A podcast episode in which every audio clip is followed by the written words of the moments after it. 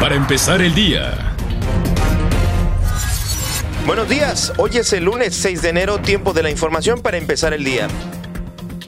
Capitalinos celebran el Día de Reyes con la compra de la tradicional rosca, lo acompañan con una bebida caliente como chocolate o champurrado. El Centro Municipal de Atención Canina CEMAX cerró el 2019 con más de 200 adopciones.